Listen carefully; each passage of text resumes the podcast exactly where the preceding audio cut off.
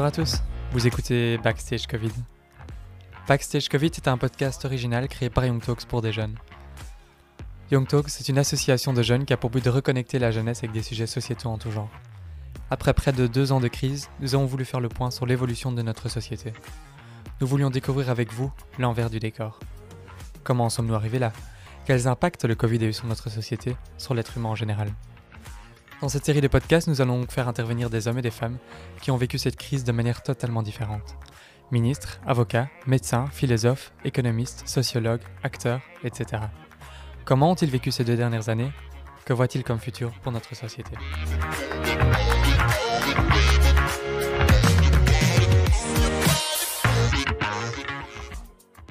Je suis le professeur Kogan, je suis euh, médecin, spécialiste en, médecine interne. J'ai été doyen de, faculté, j'ai dirigé un, gros service universitaire de médecine interne pendant, pendant plus de 20 ans.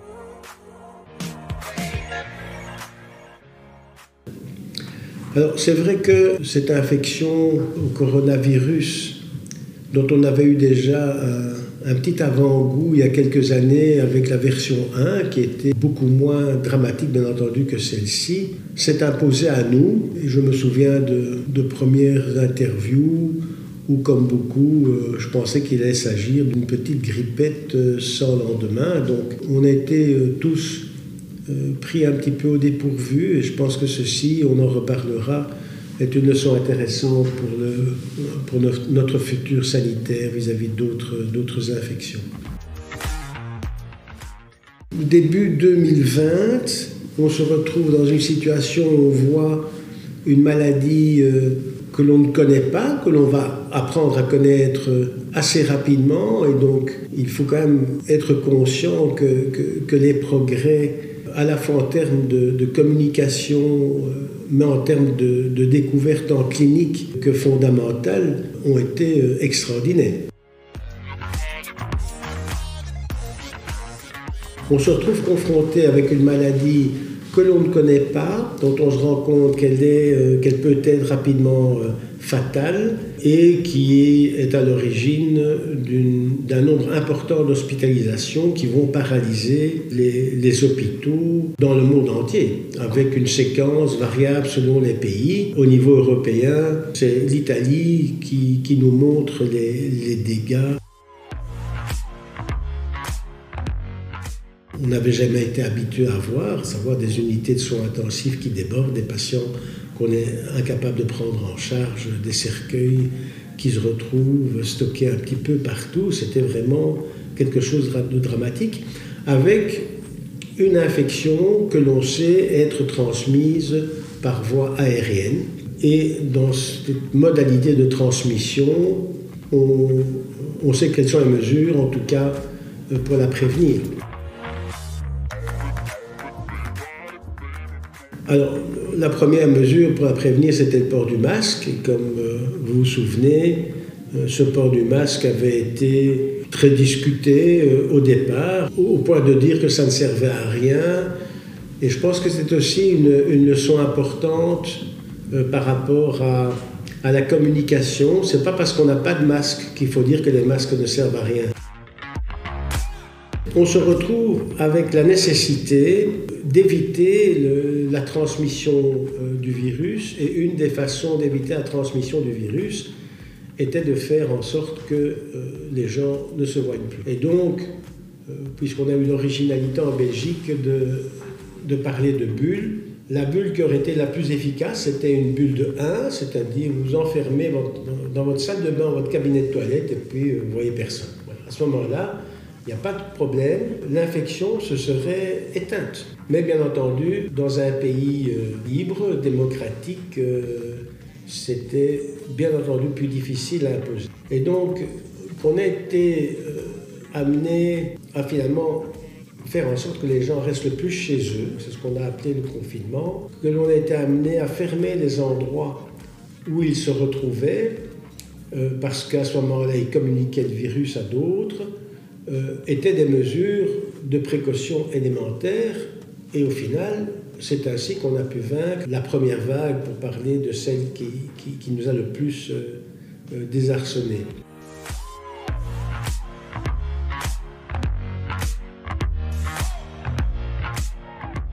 La problématique de la, euh, de la liberté s'est plus posée au fil du temps. Un des points essentiels par rapport à la liberté, euh, c'est de faire la distinction entre liberté individuelle et liberté collective. J'entends trop de voix qui confondent liberté avec une sorte euh, d'égoïsme total et de, de, repli sur soi-même sa propre liberté étant l'élément déterminant de la vie en société. Et je pense que cela, euh, selon moi, c'est une, erreur profonde.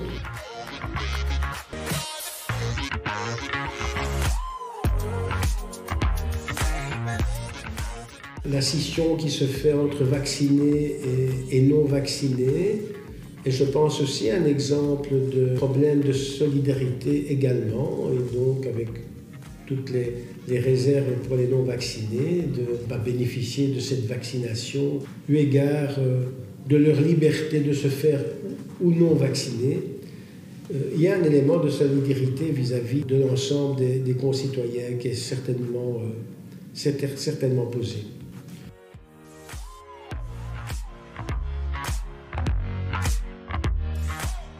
Si on se dit que la préservation de l'économie, qui va être un point important par rapport au bien-être global de la population, parce que si l'économie s'arrête, ben, il y a toute une série de biens qui ne sont plus disponibles, et finalement de rentrée économique pour chacun d'entre nous, indépendamment du pays. Euh, si on se dit que ce point-là est, un point fondamental, eh bien, on met en œuvre, et je vais peut-être être provocant par rapport à cela, on met en œuvre les moyens qui permettent de la préserver.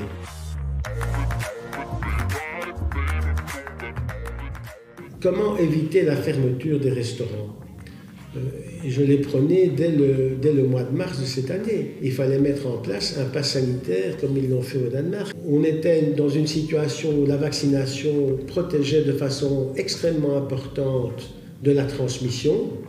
C'est devenu moins vrai maintenant parce que l'effet et le caractère efficace de la vaccination a diminué progressivement au cours des mois, nécessitant l'administration d'une troisième dose, on y reviendra.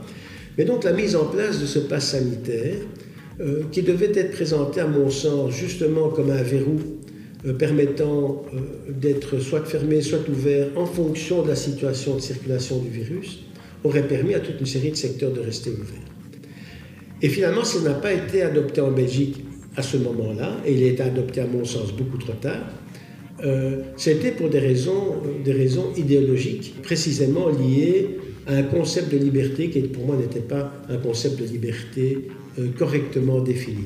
Parce qu'effectivement, ça vous donnait la liberté justement d'aller dans les restaurants, d'aller dans les lieux de culture, et donc c'était euh, une aide à la liberté plutôt qu'une contrainte. Mais à partir du moment où on considère que toute contrainte est une entrave à la liberté, alors là, il y a très certainement un biais dans le, euh, dans le raisonnement.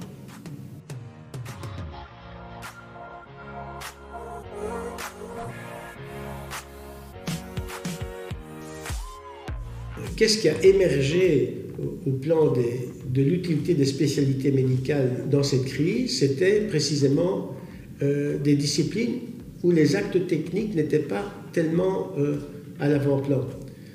C'était des infectiologues, des médecins généralistes de première ligne, euh, des intensivistes dans les unités de réanimation euh, et euh, des spécialistes en médecine interne comme, comme, comme, comme j'en suis un. À savoir une prise en charge de l'ensemble des problèmes qui pouvaient se passer dans cette situation d'infection par ce virus, qui est un virus qui précisément est susceptible de toucher tous les organes, et même dans les suites, euh, et on parle du, Covid long et donc des conséquences euh, plus chroniques de cette infection virale, c'est clairement une prise en charge globale euh, qui est nécessaire.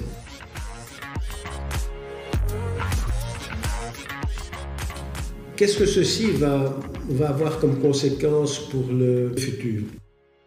D'abord, la vaccination. La vaccination et, les vaccins ont été développés à une vitesse incroyable. Une vitesse d'ailleurs qui, a semé le doute dans une partie de la population et dans les réseaux sociaux parce qu'on trouvait tout cela anormal. Ce n'était pas anormal.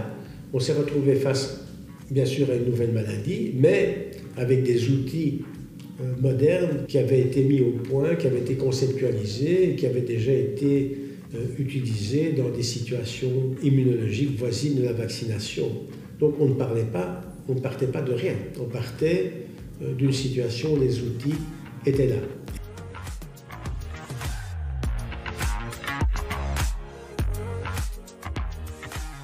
Ce qui probablement aurait dû être mieux communiqué au départ, c'est que l'on se retrouvait avec une vaccination qui d'office serait une vaccination à trois doses et pas à deux doses.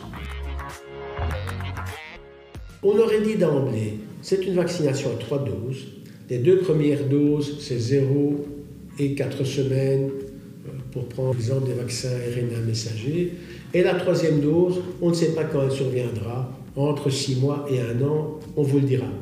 Je pense que ceci aurait déjà euh, mieux conditionné les gens à savoir qu'il y aurait une troisième dose, coupant euh, l'herbe sous le pied des antivax en disant Mais voyez, ce vaccin ne sert pas à grand chose, on doit faire des rappels, et quoi, trois rappels, quatre rappels, cinq rappels, etc.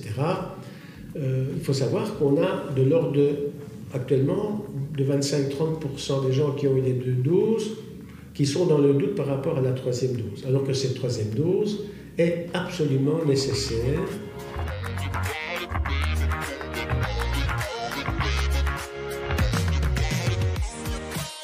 Cette communication-là a probablement été imparfaite. Et d'une façon générale, la communication, il faudra à un moment donné analyser toutes les étapes de communication depuis le début de la crise. Et c'était vraiment, alors c'était échec sur échec, et pas seulement en Belgique, un petit peu partout dans, un petit peu partout dans le monde. Et je pense qu'on devra avoir aussi des leçons à tirer, non seulement de la problématique épidémiologique, mais de la problématique de la communication.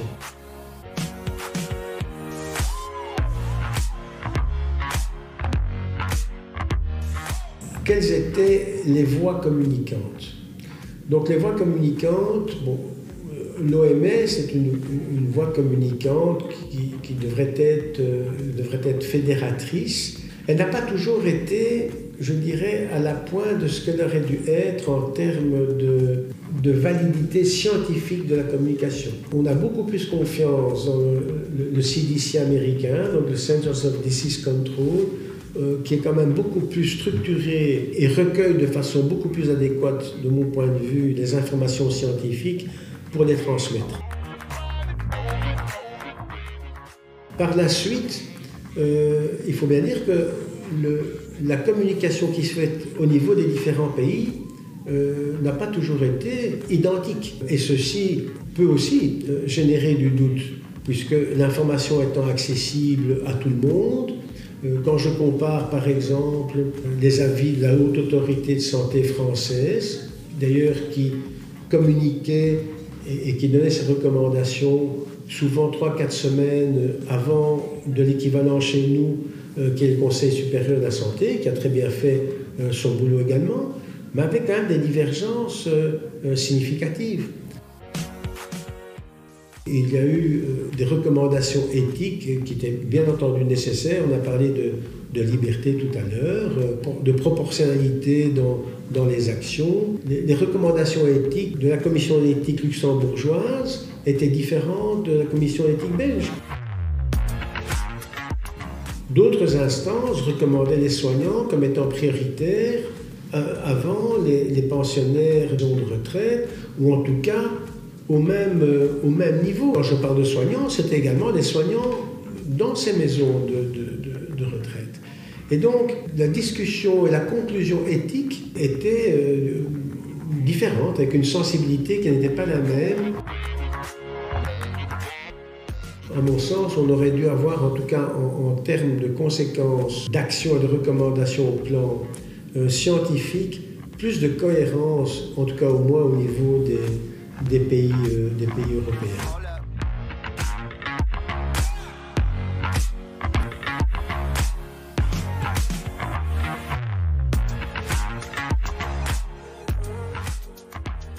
La science est rarement faite de certitude et en tout cas très certainement au début. Or, l'angoisse, c'est ce qu'on ne connaît pas. La peur, c'est ce qu'on ne connaît pas. Et donc, on est bien conditionné à avoir des certitudes, et donc ça, ça marche très bien. Dès que l'on instille du doute, ça ne va plus. Or, euh, beaucoup de choses dans la vie, c'est du doute.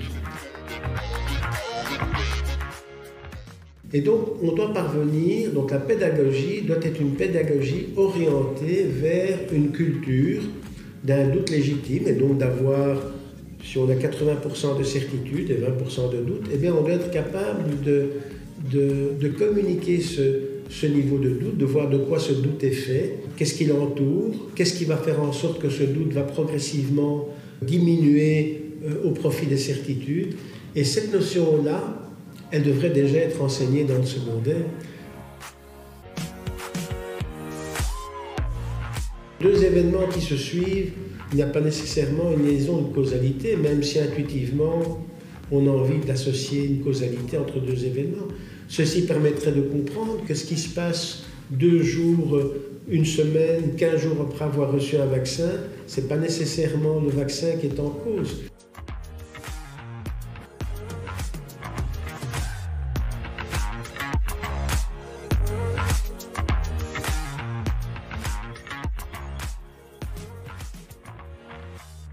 Si on va jusqu'au bout de ce que l'on sait déjà, il y a quand même beaucoup de choses qui pourraient être améliorées. On a parlé de la ventilation euh, il y a maintenant neuf mois, euh, où lorsque mes, collègues avaient fait une, carte blanche euh, dans ce sens pour souligner toute l'importance de la ventilation, tout le monde a applaudi, les politiques ont trouvé ça magnifique. Qu'est-ce qui s'en est suivi? Mais quasi rien. À l'époque, ce qu'il fallait faire, c'était un pass sanitaire pour éviter la transmission virale.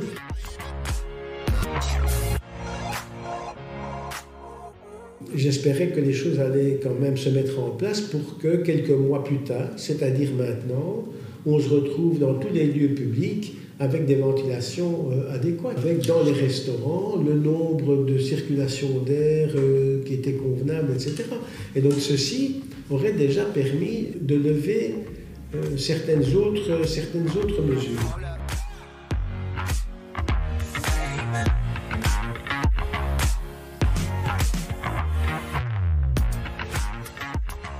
il est clair que serait dans une situation où on aurait une vaccination obligatoire, on serait dans une situation quand même la plus propice à voir s'éteindre progressivement euh, le virus. Alors bien sûr, la mondialisation fait en sorte que si tout le monde entier n'est pas vacciné, l'émergence de, variants euh, reste un problème réel. Euh, donc il y a un problème de mondialisation et d'accès euh, aux traitements et, aux vaccins euh, dans le monde entier.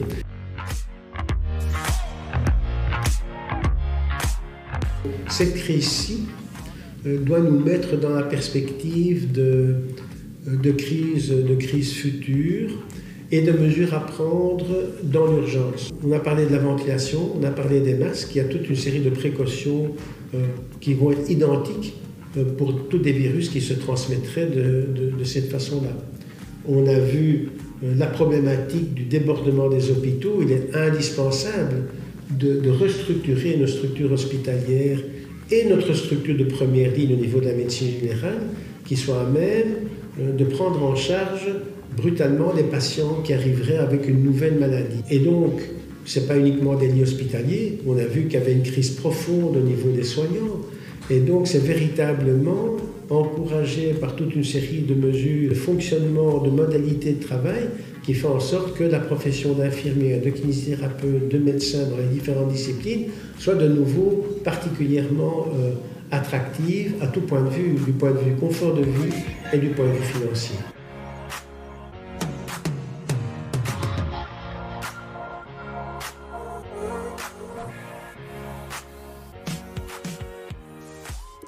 On tient vraiment à remercier toutes les personnes qui ont permis à ce podcast d'exister, tout particulièrement à nos intervenants qui ont accepté de partager leurs expériences avec nous. Merci à vous d'avoir écouté ce podcast. Nous espérons que celui-ci vous a permis de mieux comprendre les enjeux actuels de notre société.